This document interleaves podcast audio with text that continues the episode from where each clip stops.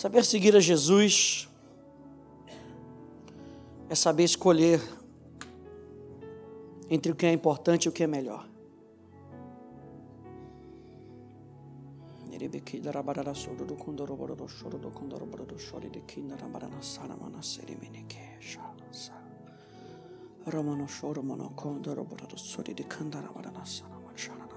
Hum.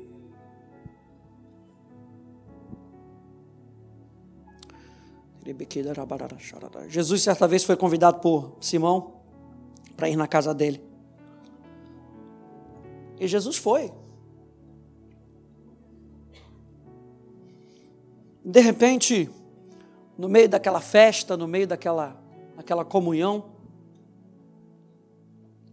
eu creio que Jesus estava sendo bem servido, Jesus estava sendo, de certa forma, reconhecido.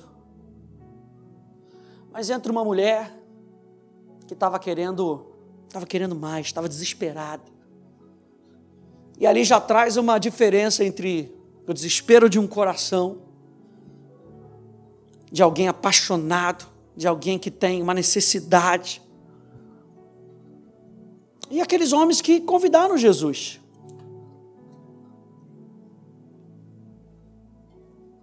A gente às vezes convida Jesus, isso é muito legal, e Jesus entra. Mas qual a liberdade que Jesus tem na nossa vida? Perceba isso nessa manhã.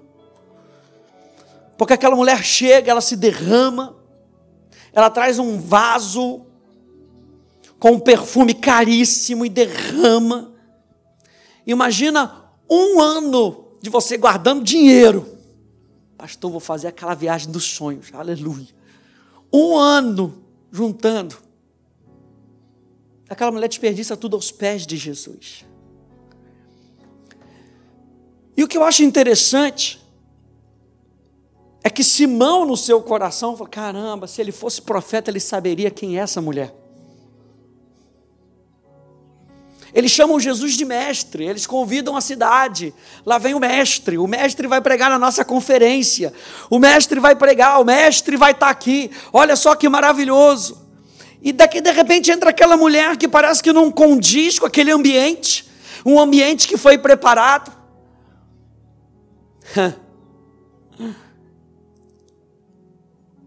E Simão fala, pensa isso no seu coração. Jesus percebe. Jesus, porque ele era profeta, ele percebe. Então veja bem, prepare-se para o encontro e deixe Jesus à vontade para fluir como ele tem que fluir. Não limite Jesus apenas aquilo que você está esperando, ele é muito mais. Você pode estar esperando por um mestre, mas ele é profeta, ele é evangelista, ele é apóstolo, ele é pastor. Não limite. Não limite Jesus do seu relacionamento com ele. E Jesus recebe aquela mulher.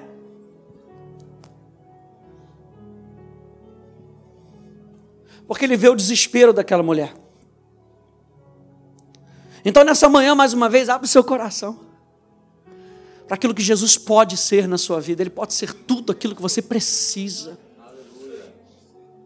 Nós vamos falar sobre esse lugar de encontro sobre esse encontro com Jesus. Isso já está preparado nos céus. O encontro já foi preparado nos céus. Nós ouvimos do, do profeta Adson que tudo começa nos céus. Tudo começa com Ele. Esse encontro não começa comigo e contigo. Esse encontro começa com o desejo do Pai em se relacionar com o Filho, do Filho se relacionar com o Espírito e dos três querendo se relacionar com, conosco. E eles disseram: façamos o homem a nossa imagem e a nossa semelhança. Imagem e semelhança tem a ver com função e tem a ver com ser. Jesus não apenas te criou para uma função, ele te criou para que você seja. E sendo, você pode se relacionar com ele.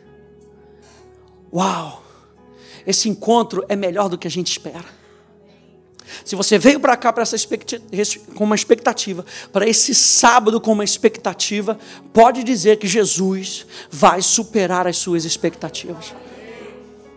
Jesus vai superar as suas expectativas, porque Ele tem muito mais daquilo que nós podemos pedir, pensar ou imaginar, de acordo com o seu poder, de acordo com as suas riquezas, não de acordo com as nossas habilidades. Ei, nós somos falíveis, nós somos limitados, mas até na nossa falibilidade, até na nossa personalidade, que muitas vezes segura a gente. Uau! Se a gente der espaço para Ele, Ele pode agir poderosamente na nossa vida. E é isso que nós estamos esperando. Há uma expectativa no nosso coração. Ei, quando você vai se encontrar com alguém, há uma expectativa daquilo que vai acontecer. Eu me lembro do meu primeiro encontro com a Polly, aleluia. Tinha uma expectativa. Como diz a música, algo bom Deus tem para nós, aleluia.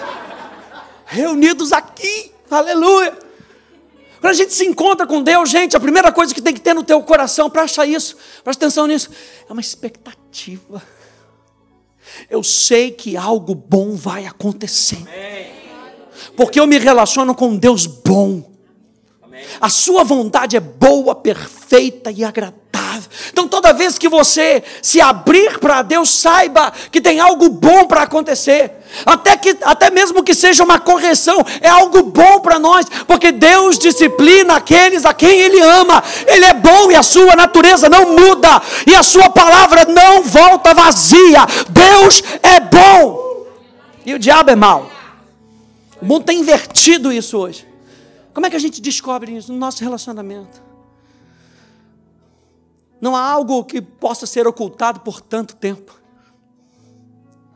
A Bíblia diz que o, inferno, o diabo, ele muitas vezes se esconde como um anjo de luz. Atrás de uma capa, atrás de uma, uma coisa assim bonita. Mas uma hora a máscara cai. Eu e você fomos chamados para esse lugar de encontro. João capítulo 17, abra aí comigo. João capítulo 17.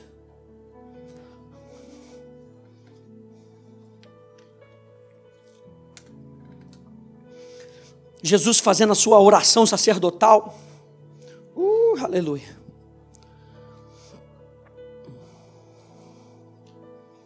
João capítulo 17.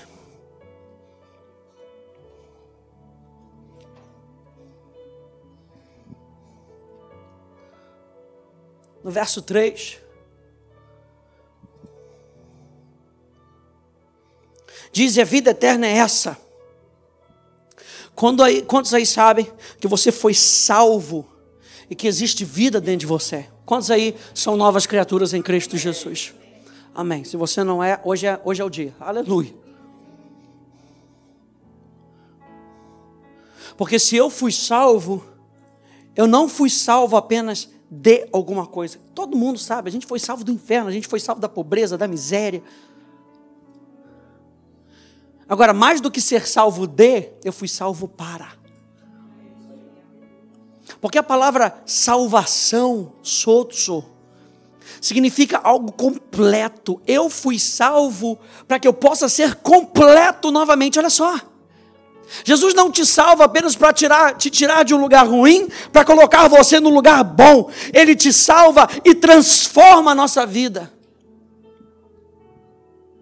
Por isso que salvação não é apenas um apelo. Salvação é uma chamada para transformação de vida. E a transformação de vida só acontece dentro do relacionamento. Paulo vai dizer: aquele que se une ao Senhor é um só espírito. Olha o encontro onde aquilo que é imperfeito se encontra com aquilo que é perfeito. E por isso que a Bíblia diz que a corruptibilidade ela é revestida de incorruptibilidade. A morte foi dragada, a morte foi derrotada. Dentro de nós a morte foi derrotada. Porque aquilo que é perfeito enche a nossa vida. Então, nesse relacionamento, nós não apenas somos salvos de, nós somos salvos para. Nós somos salvos para uma transformação. Nós somos salvos para uma nova vida. Ei, nós somos salvos para Ele, porque dele, nele vivemos, nele existimos, nele habitamos, nele, tudo é Ele, Ele, Ele. Então, nesse relacionamento, gente, a coisa mais simples e mais poderosa que nós podemos entender é que o relacionamento é com Ele. A Bíblia diz que nós cremos no nosso coração e confessarmos com os nossos lábios que Ele é Senhor. Então a salvação está atrelada ao senhorio de Cristo. A salvação verdadeiramente acontece quando eu abro mão das rédeas da minha vida e entrego para Jesus e falo: Jesus, eu entrego a minha vida nas tuas mãos, seja feita a tua vontade na minha vida. Senhor, eu entrego toda essa falibilidade, essa imperfeição nas tuas mãos, para que tu venhas viver em mim e através de mim. Senhor, eu reconheço que o teu Espírito, a partir de agora, passa a habitar dentro de mim, Senhor, e eu posso ter um encontro contigo todos os dias no meu espírito, aonde quer que eu esteja, e isso vai transformar o meu dia. Richard Foster, um, um pastor americano, escritor de vários livros, ele diz que não há adoração sem transformação. Não há adoração sem transformação. Se a gente está numa conferência de adoração, alguma coisa tem que ser transformada dentro de nós. Porque não é por conhecimento, gente. Vocês vão receber conhecimento aqui. Mas o conhecimento tem que ser pouco, porque o conhecimento, ele tem que nos levar para o relacionamento.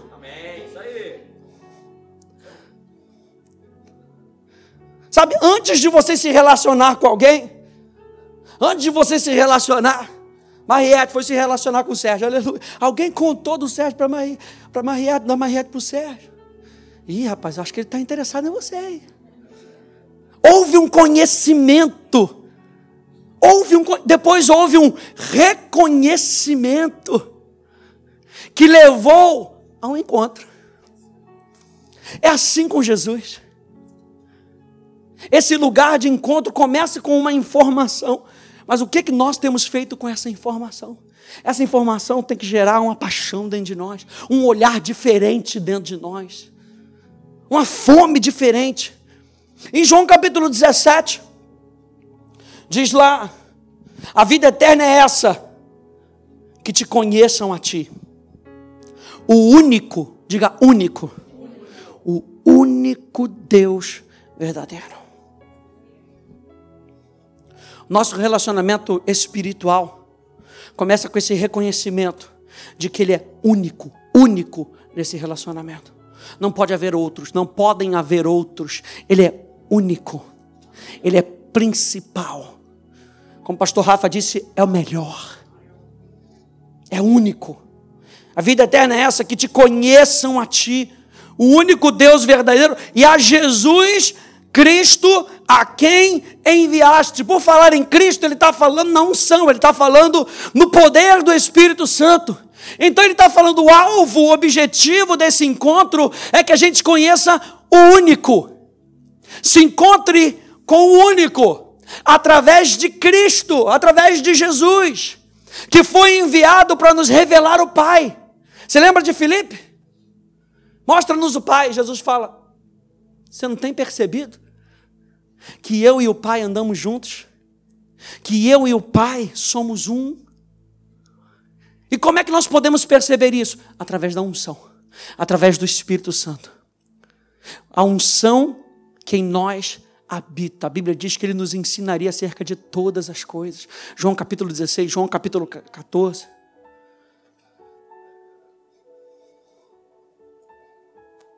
Na Bíblia Amplificada diz assim: E a vida eterna é essa que te conheçam, que te percebam, que te reconheçam, que se tornem conhecidos e entendam a Ti, o único Deus verdadeiro e real, e da mesma forma a Jesus como o Cristo, o ungido, o Messias, a quem Tu enviaste. Gente, a gente nunca estará satisfeito o suficiente só por saber quem Deus é. Nosso espírito nunca vai estar satisfeito o suficiente. Porque o nosso espírito foi criado para relacionamento. A nossa psique, a nossa, o nosso cérebro foi criado para informação. Mas o nosso espírito foi criado para relacionamento. Se nós entendemos isso como alicerce do nosso, do nosso encontro, gente, tudo flui a partir disso. Eu e você somos seres relacionais. Relacionais. Por isso a gente acha, começa a achar esquisito. Tem alguma coisa errada quando a pessoa só quer viver dentro do quarto, só quer viver dentro de casa. Tem alguma coisa, porque eu e você fomos criados para sermos relacionais. E o primeiro relacionamento acontece com Deus no nosso espírito. Toda a nossa adoração é baseada na visão, no entendimento de que temos de Deus. Então, gente, sem o conhecimento verdadeiro de quem Deus é, não há verdadeira adoração. A gente aprende isso na escola bíblica. Aula de realidades da nova criatura. Primeira coisa que o cristão tem que saber: quem é Deus? Quem é o seu Deus? Há um tempo atrás eu preguei uma série chamada Davi conhecia o seu Deus. E a gente fala do relacionamento que Davi tinha com Deus. E nisso, Davi, conhecendo a Deus, a gente passa nessa série sobre os nomes de Deus. Davi conhecia que ele era Jeová Rafá. Davi conhecia que ele era Jeová Jirê. Davi conhecia que ele era Jeová Shalom. Davi conhecia. E o foco da nossa adoração é Deus, gente. A gente está falando sobre isso. Olha só essas passagens que eu vou colocar aqui na tela para ajudar. Olha só. Salmo 145, verso 3. Grande é o Senhor e muito digno de ser louvado. A sua grandeza é insondável. Dá para conhecer hoje, amanhã, depois, depois, depois, depois, depois. Nunca vai acabar. Grande é o Senhor nosso e muito poderoso. O seu entendimento não se pode medir. Salmo 139, tu me cercas por trás e por diante e sobre mim pões a mão. Tal conhecimento é maravilhoso demais para mim. É sobremodo elevado, não posso atingir, mas quando a gente vai para o Novo Testamento, a Bíblia diz: nem olhos viram, nem ouvidos ouviram, nem jamais penetrou no coração humano. Paulo citando o Velho Testamento, o que Deus tem preparado para aqueles que o amam. Tudo coopera para o bem daqueles que o amam e são chamados segundo o seu propósito. E nessa passagem, Paulo complementa dizendo: Mas Deus nos revelou pelo seu Espírito. Nosso entendimento natural não consegue entender, mas o nosso espírito foi criado para se relacionar com Deus. O nosso espírito fala a língua de Deus. Já tentou entender alguém que você não conhecesse aquela língua? E depois você vai aprender a língua. E você começa a perceber um pouquinho daquilo que a pessoa está falando. O nosso espírito conhece quem Deus é. O que nós precisamos é mais intimidade com Deus. Romanos 11, 33 diz: Ó, a profundidade da riqueza, tanto da sabedoria como do conhecimento de Deus. Quão insondáveis são os seus juízos e quão inescrutáveis os seus caminhos. Abra lá comigo em Oséias, por favor.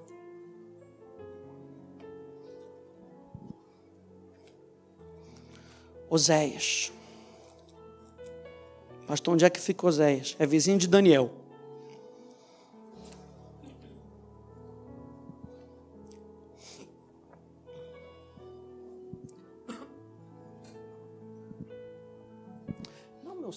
Favor? Obrigado, para não perder a hora. Oséias capítulo 6. Se você for dar uma lidinha no capítulo 5. O povo estava andando em orgulho, em soberba.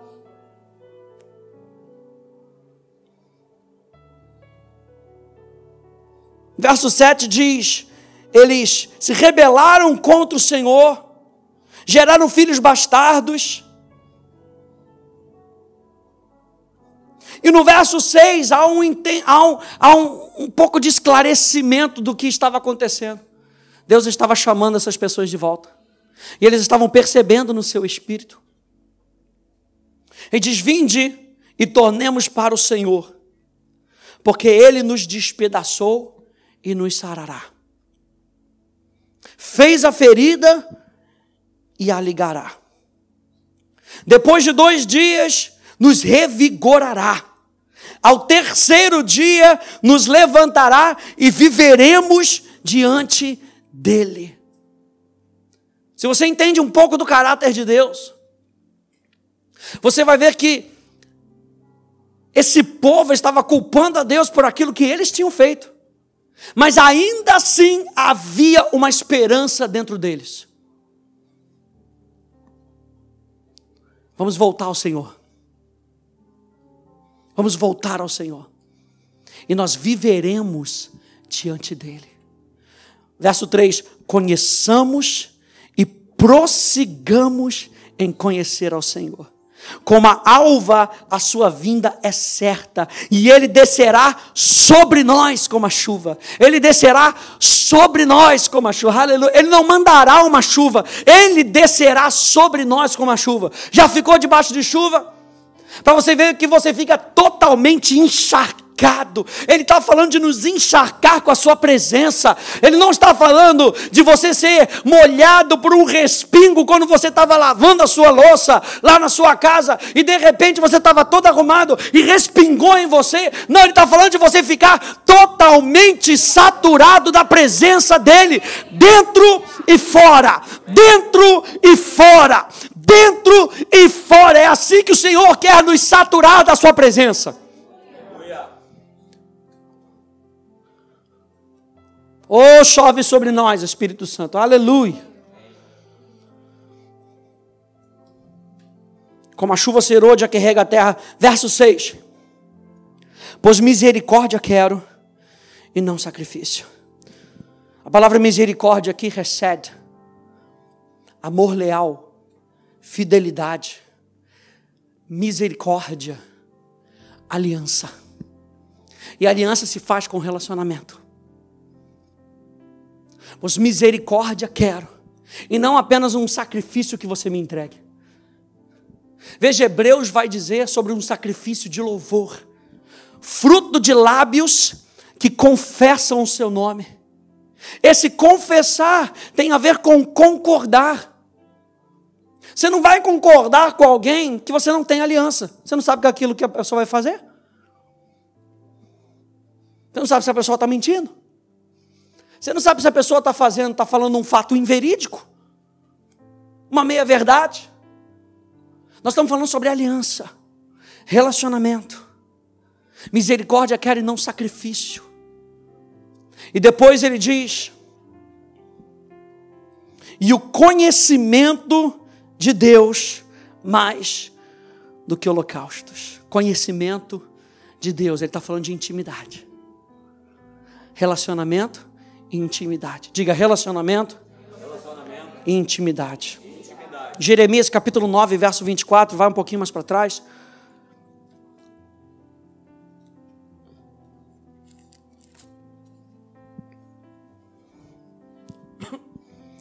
Jeremias capítulo 9, verso 24.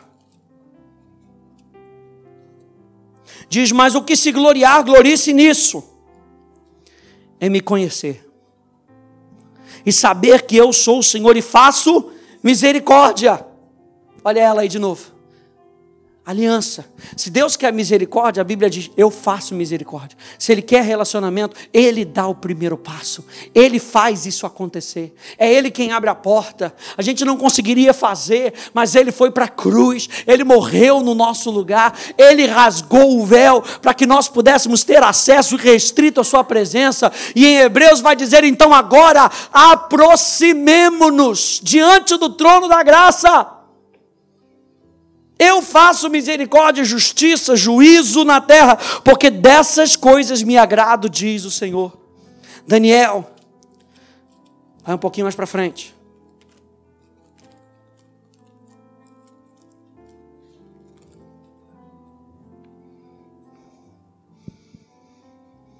Capítulo 11. Uau. Verso 32.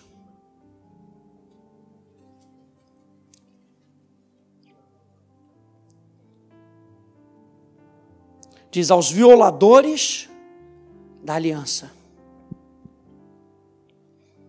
Ele, o inimigo, com lisonjas, perverterá. É aquilo que o pastor Rafa estava falando. É o importante e o melhor. Com lisonjas, tirando você do prumo. E a lisonja muitas vezes foca em nós, no nosso ego, no nosso talento. Jeremias estava dizendo: se você tem uma coisa para se gloriar, glorie-se nisso, em conhecer Ele ele é o foco, Ele é o objetivo, Ele é a nossa vida, Ele é a nossa esperança, Ele é a nossa justiça, Ele é a nossa paz, Ele é a nossa, just... a nossa saúde, Ele, Ele, Ele, Ele é o pão que desceu do céu. Ele, Ele, Ele. Se você tem que se, se gloriar, glorie-se nisso, em conhecer Ele. E a Bíblia diz que o inimigo lison... Eh, com lisonjas perverterá aqueles que violam o relacionamento. Mas o povo que conhece ao seu Deus se tornará forte e ativo. Em outra versão diz: e farão proezas para o Senhor. Mas o que eu acho interessante é o verso 33, a continuação que diz: os entendidos, aqueles que têm conhecimento entre o povo, ensinarão a muitos. O seu relacionamento com Deus vai ensinar a muitas pessoas quem é Deus, como a gente se relaciona com Deus, a simplicidade e a importância de nós nos relacionarmos com Deus. Por isso é importante nós falarmos sobre isso num encontro como esse, a importância do encontro. A importância do relacionamento, porque isso forma quem nós somos. Nosso objetivo mais básico ao estudarmos sobre Deus deve ser o de conhecermos de maneira pessoal, para que possamos ter um relacionamento com Ele. Ah, Deus é um Deus de pessoalidade. Aleluia. Deus é um Deus de pessoalidade. João capítulo 4, verso 22, abra lá comigo. João capítulo 4, verso 22.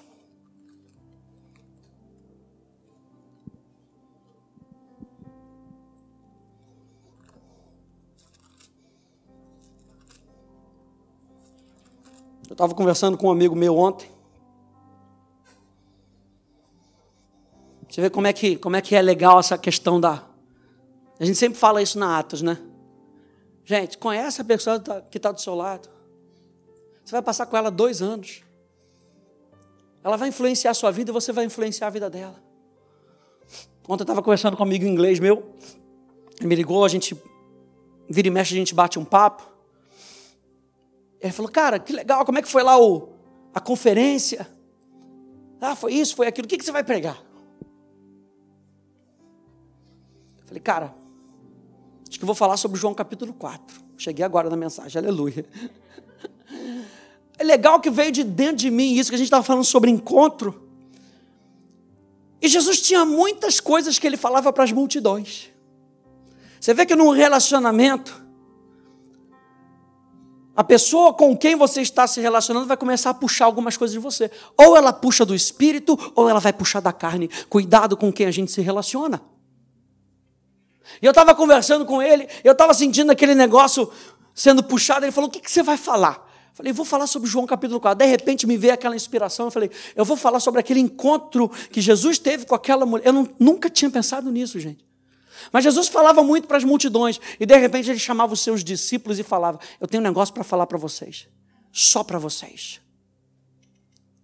Jesus se encontra com aquela mulher, e ele encontra com aquela mulher, e tinha toda uma questão cultural, social. A mulher tinha ido meio-dia para pegar, para pegar é, água. Ela foi sozinha para pegar água, escondida, meio que escondida, porque ela não podia ser vista pegando água. E aí ela vai se encontra com um judeu, isso também já era muito ruim. E Jesus vai e começa a falar com ela. Jesus não tratou dessa mesma forma com uma multidão.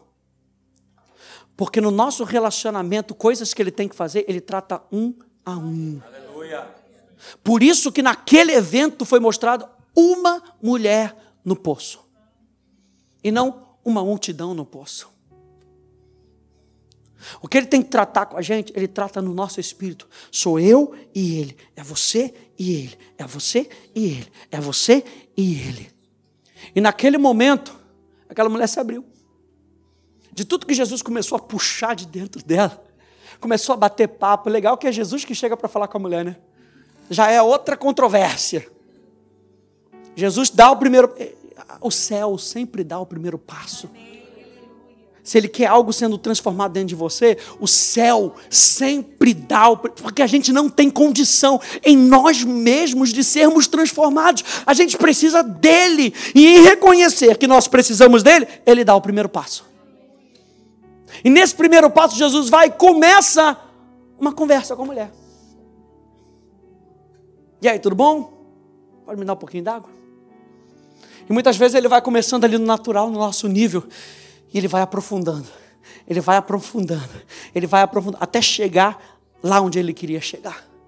Olha, esse relacionamento que você está tendo aí na carne não está funcionando.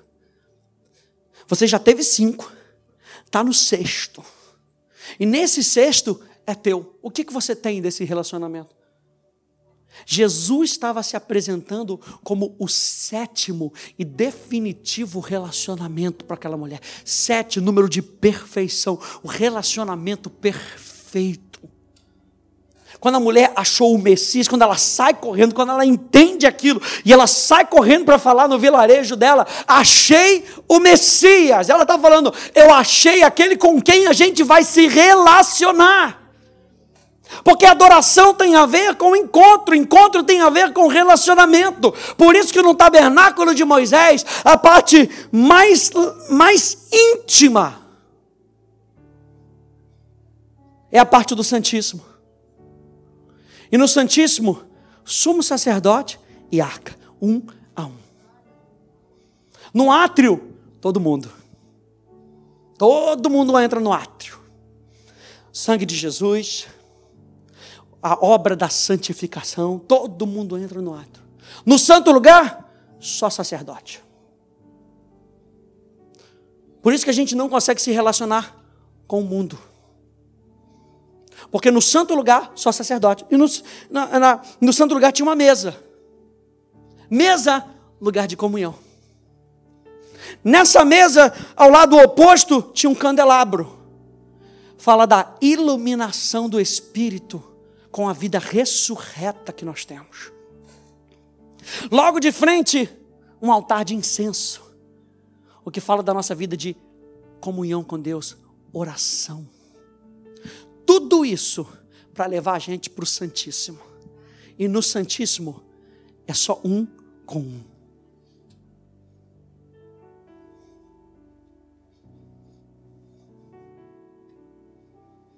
João capítulo 4, verso 22. Jesus chega ao ponto de dizer para aquela mulher: Vós adorais o que não sabeis. Nós adoramos o que sabemos, o que conhecemos, porque a salvação vem dos judeus. Então, gente, o seu relacionamento com Deus. E aí a gente fala de Pai, Filho e Espírito. É o aspecto mais importante da sua vida. É aí que começa a nossa jornada de transformação. É aí que a gente pode pegar todas as matérias da Atos, ou tudo aquilo que o Espírito Santo colocar no seu coração, começa a partir daí. O meu relacionamento com Deus. Quando Jesus é apresentado para você, ele não é apresentado como uma religiosidade, ele é apresentado como um relacionamento. O aspecto mais importante da sua vida é o seu relacionamento com Deus. Se a gente abre mão do nosso relacionamento com Deus, qualquer outra coisa cai por terra. E aí eu coloquei aqui duas frases que eu peguei de dois autores americanos maravilhosos. Acompanhe aqui na tela comigo. Essa primeira de James B. Torrance, que diz o Filho vive, falando da união entre o Pai, o Filho e o Espírito, e como isso impacta a nossa vida. O Filho vive uma vida de união e comunhão com o Pai e com o Espírito. Onde é que nós aprendemos a ter, aprendemos a ter comunhão com Deus? Com Deus. No relacionamento de Deus com Deus. Pelo seu Espírito, ele atrai homens e mulheres ao quê? A participar. Diga participação. Então a adoração sempre vai ser participação. Você vem para uma, para um, para uma conferência como essa, participe. Se você está apenas observando e não há algo dentro do seu coração, não é adoração. Porque até a contemplação, onde a gente fica parado, há uma participação do nosso espírito. O que nós estamos falando aqui nessa manhã é nós percebermos aquilo que nós temos que fazer. Onde nós prestamos atenção, há uma participação. Quando nós respondemos, há uma participação. Quando não há participação, vai haver julgamento. E quando há julgamento, muitas vezes da nossa parte, a gente corre o sério risco de nos tornarmos estéreis espirituais, como Mical, que apenas observou o que Davi estava fazendo. Davi, como rei, olha só que legal, como rei, ele vai e traz a arca, tem aquele desejo de trazer a arca. A glória de Deus estava voltando.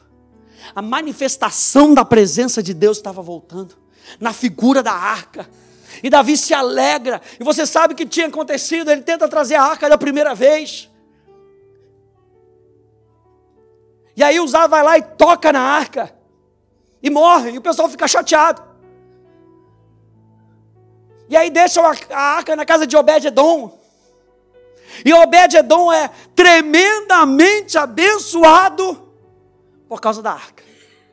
Mas não era a arca física.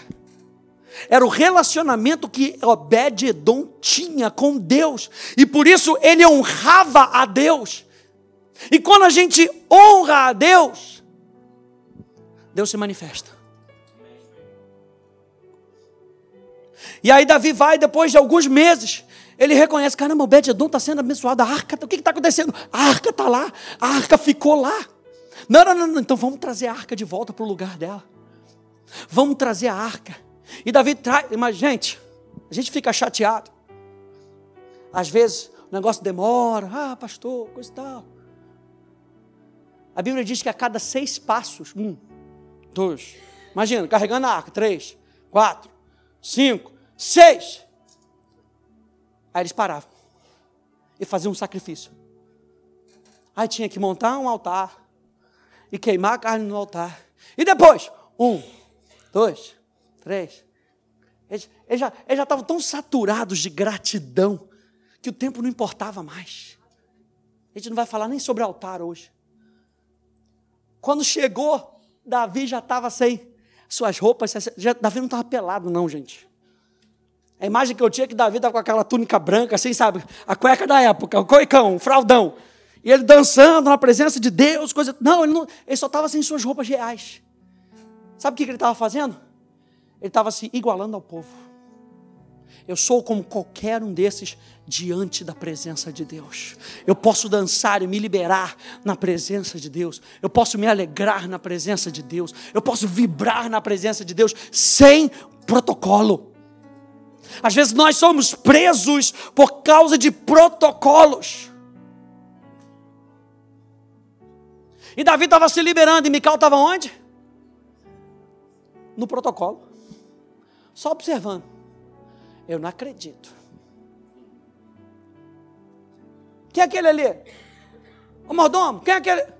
Eu, eu não acredito que Davi fez isso comigo. Que vergonha. Que vergonha! Davi diz: Eu ainda vou me humilhar ainda mais. Você achou que isso era pouco? Que era muito? Eu vou me humilhar ainda muito mais na presença de Deus. Aí vem João Batista e diz: importa com que ele cresça e eu diminua. O relacionamento está falando dele, dele. Há uma participação que o nosso espírito demanda. Deus toma o primeiro passo, mas a gente tem que dar o segundo passo. Eu sempre falo que o relacionamento é como uma dança. Se você não quiser dançar com ele, ele não vai dançar com você. Mas ele está pronto para te guiar. Vira para duas pessoas e fala assim: ele está pronto para te guiar. Aleluia. Está pronto para te guiar. É ele quem guia a dança, gente. Nesse encontro, é Ele quem guia a dança. Você não precisa se preocupar, não precisa inventar nada. É Ele quem guia a dança. Pastor, mas eu não sei dançar. Eu também não, mas Ele sabe. Ele vai te ensinando. Bota a mão aqui. Agora estica a outra mão. Mas eu sou todo duro. Não importa. No final da dança, você vai estar soltinho. Aleluia. E ele te ensina, ele vai te ensinar uma dança primeira mais fácil. Olha é aqui, ó. Um para cá, outro para lá.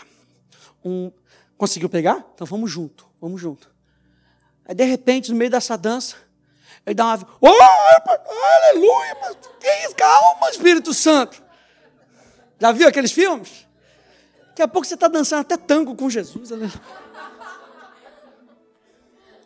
Soltinho por causa do seu relacionamento com Ele. Ele vai te levando no nível que você vai se abrindo. Quando você diz, não, não, não, não chega, aqui está muito, Ele para. E se você quiser ficar só no chá com pão, dois para lá, dois para cá, Ele fica no chá com pão. Mas Ele tem mais. Ele tem mais nesse relacionamento. Então ele nos chama a participar. A comunhão do Pai, do Filho e do Espírito nos chama a participar a participarem tanto da sua vida de adoração, estou falando da vida de adoração de Deus com Deus. Ele não inventou um conceito. Adoração é o relacionamento de Deus com Deus. É como Deus responde a Deus. É como Deus honra a Deus, é como o Espírito honra o Pai e honra o Filho, é como o Filho honra o Pai e honra o Espírito, é como o Pai honra o Filho e ao Espírito a participarem da sua vida de adoração em comunhão com o Pai, quanto em sua missão, do, Ele nos chama a participar da, da adoração, que é como nós respondemos, e da missão. Toda vez que nós somos transformados, gente, preste atenção nisso. Toda vez que nós somos transformados, isso é prato cheio para o céu te usar como testemunha. Toda transformação dentro de você. Aquela mulher foi transformada naquele poço Primeira coisa que ela fez foi correr e contar para todo mundo. Encontrei um homem. Quê? E era judeu. Ah! Ela não estava nem aí. Algo foi transformado dentro dela. E o Espírito conseguiu usar aquela mulher como veículo.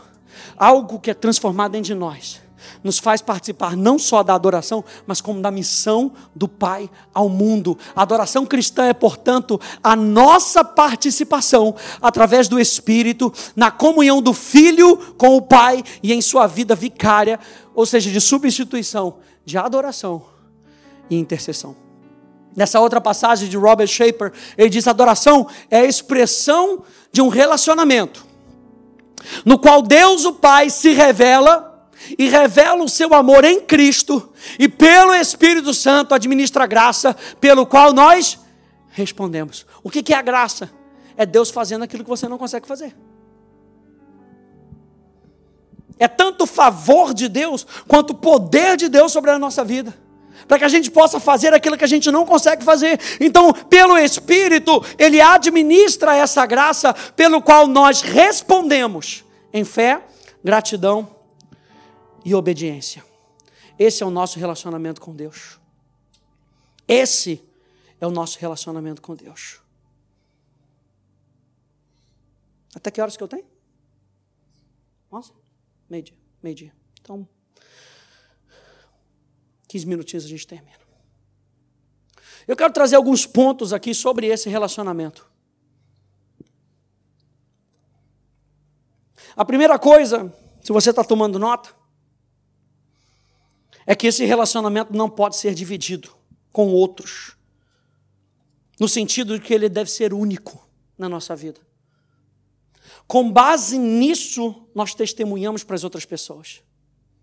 Ele deve ser único, porque Deus nos vê como propriedade exclusiva de Deus. Você conhece isso? Vós, porém, sois raça eleita, sacerdócio real, nação santa, povo de propriedade exclusiva. Diga, eu sou exclusivo de Deus.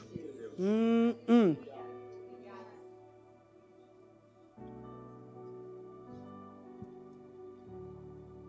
Número dois, nós vimos que Deus toma a iniciativa. Nós já falamos sobre isso.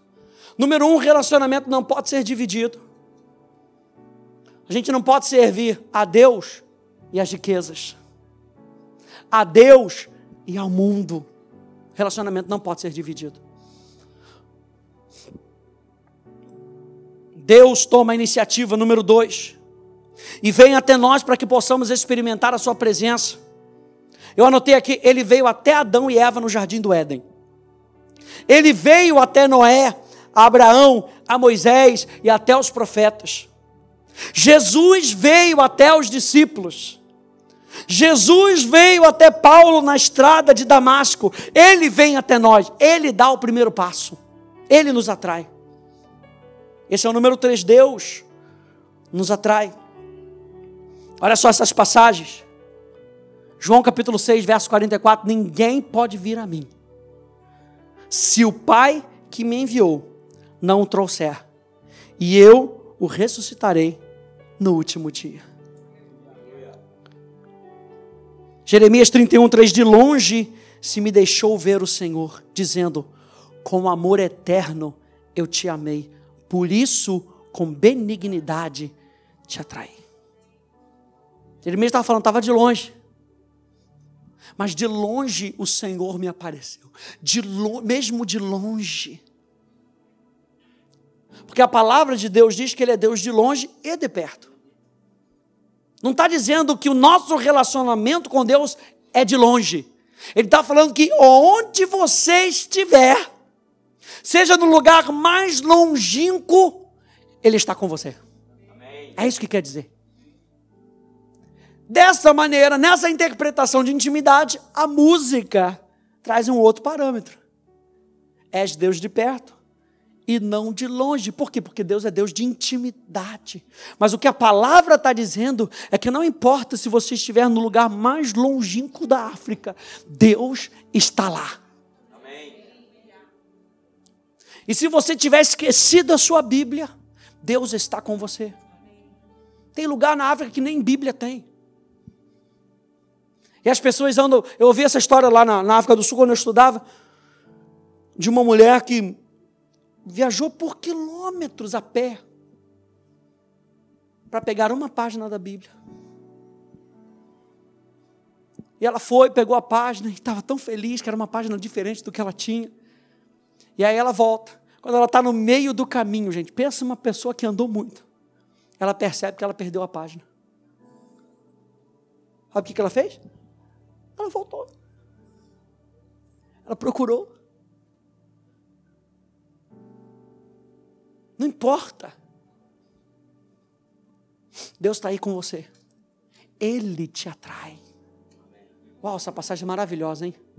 Oséias capítulo 11, verso 4. Atraiu-os com cordas humanas, com laços de amor. Fui para eles como quem alivia o jugo de sobre as suas queixadas e me inclinei para dar-lhes de comer. Esse é o nosso relacionamento com Deus.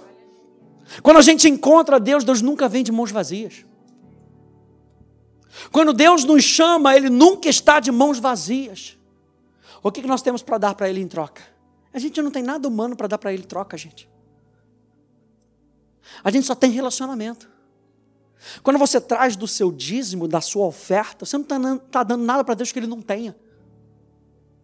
Lembra de uma música antiga que cantava: que posso dar ao Deus que tem tudo? Que posso dar ao Criador dos céus? O que eu posso dar para Ele se Ele já tem tudo? Eu dou para Ele meu coração. Eu dou honra. Eu atribuo a Ele adoração, louvor, força glória. É isso que nós estamos fazendo aqui. Número quatro, gastar tempo com Deus. enriquece e aprofunda o seu relacionamento com Ele. Você aprenderá muito sobre Deus, sobre a Sua palavra, sobre os seus propósitos e sobre os seus caminhos, se a gente gastar tempo com Ele. Número 5. O relacionamento que Deus quer é algo real, pessoal e prático. Vou repetir isso. O relacionamento que Deus quer é algo real, é algo pessoal, é algo prático. E eu defino é algo real, porque Deus é uma pessoa e não uma coisa.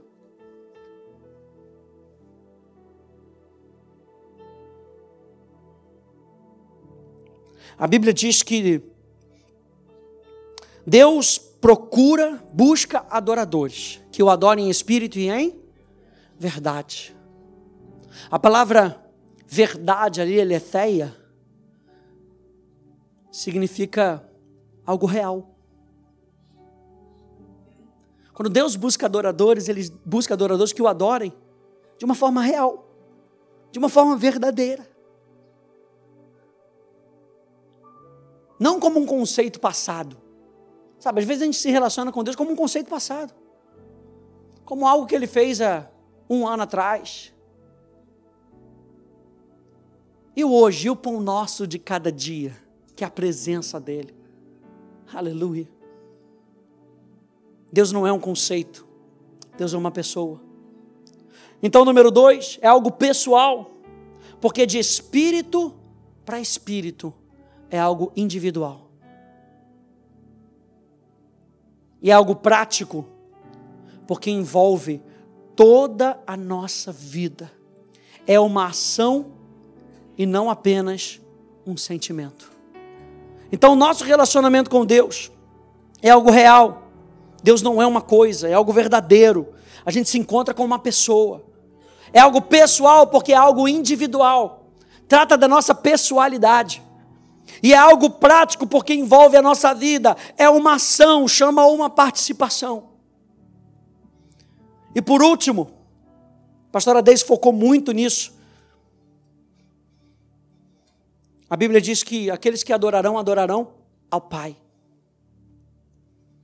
Então o foco do relacionamento é Deus.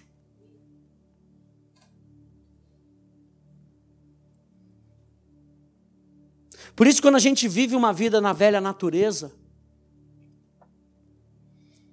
a essência da velha natureza é a essência do pecado. É uma vida que foca no ego, olha só isso, é uma vida que foca no ego e não em Deus.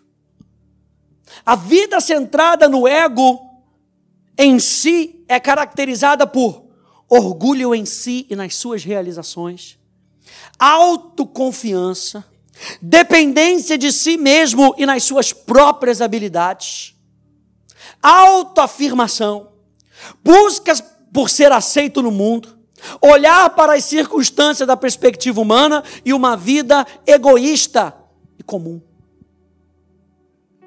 Mas quando nós nos encontramos com Deus e nós começamos falando isso sobre salvação, sobre sotso, sobre ser feito íntegro novamente, sobre voltar à forma de onde nós não deveríamos ter saído, o encontro com Deus toma uma nova essência, e a essência da salvação, da nova natureza. A essência da salvação é a negação do ego. E o retorno da nossa vida centrada em Deus. A vida centrada em Deus é caracterizada por confiança em Deus, dependência de Deus, na sua habilidade e provisão. Uma vida focada em Deus e nas suas ações, na humildade diante de Deus, na negação do ego, na busca primeiramente do reino de Deus e da sua justiça, na busca da perspectiva de Deus em cada circunstância, em uma vida santa e piedosa. Nosso encontro com Deus não é um mero encontro, onde você vai bater um papinho e jogar a conversa fora. Porque as palavras que eu vos tenho dito são espírito e são vida. Se são espírito, comunicam com o nosso espírito. Muitas vezes a nossa mentalidade não vai entender, mas ele comunica com o nosso espírito. E o nosso espírito ele tenta comunicar com a gente. Por isso nós precisamos treinar a nossa mentalidade. Para que a nossa mentalidade comece a perceber o mundo do espírito.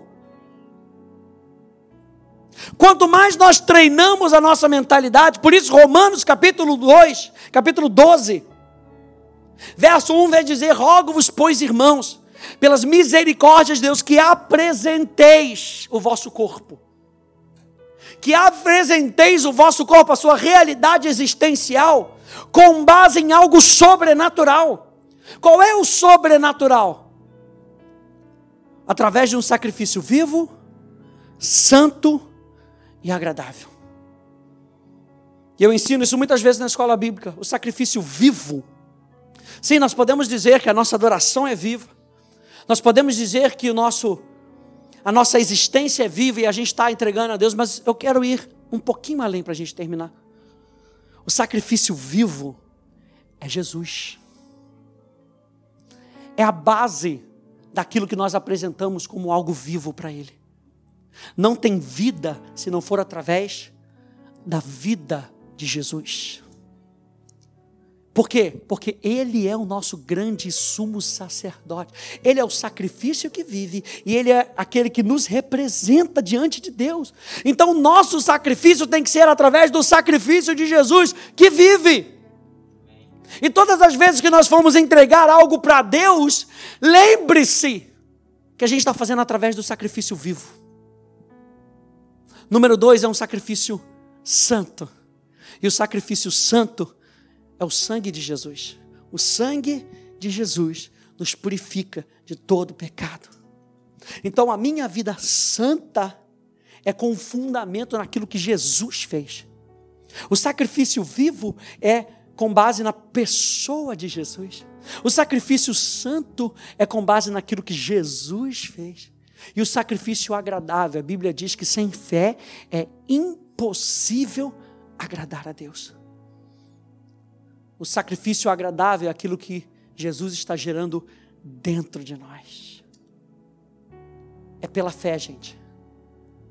E aí, por isso, ele diz: então vamos renovar a nossa mente. Não vos amoldeis aos padrões desse mundo, mas renoveis a vossa mentalidade, para que vocês possam experimentar qual seja a boa, perfeita e agradável vontade de Deus. Onde é que isso começa?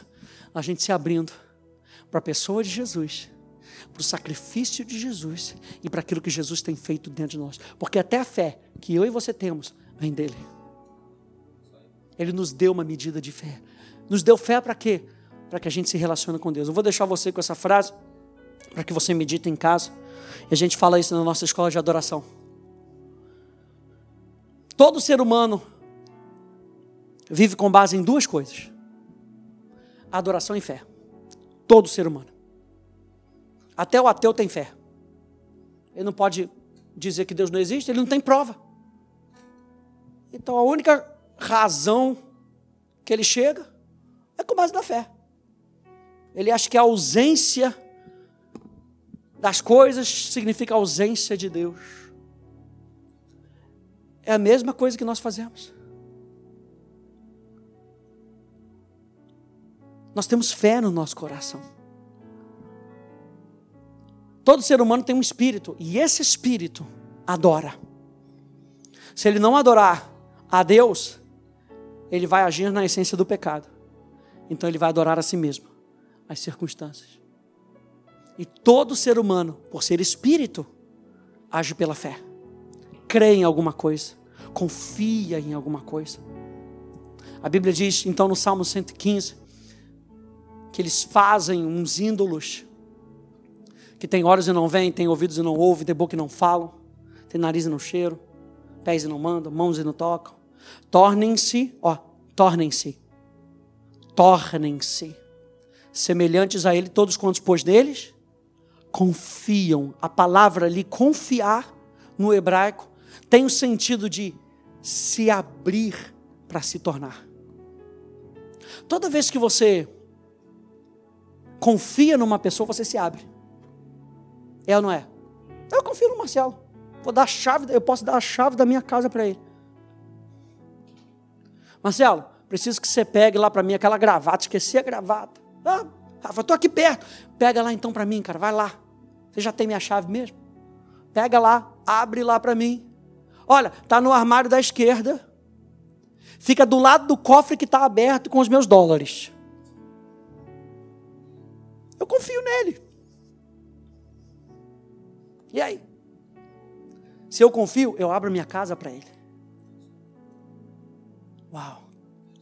Se eu confio em Deus, aí a continuação do Salmo 115 ele diz: Israel confia em Deus. Ele é o seu baluarte, o seu auxílio. Os filhos de Arão confiam em Deus.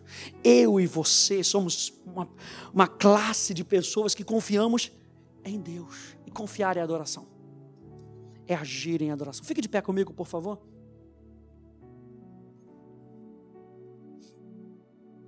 Rebequinara.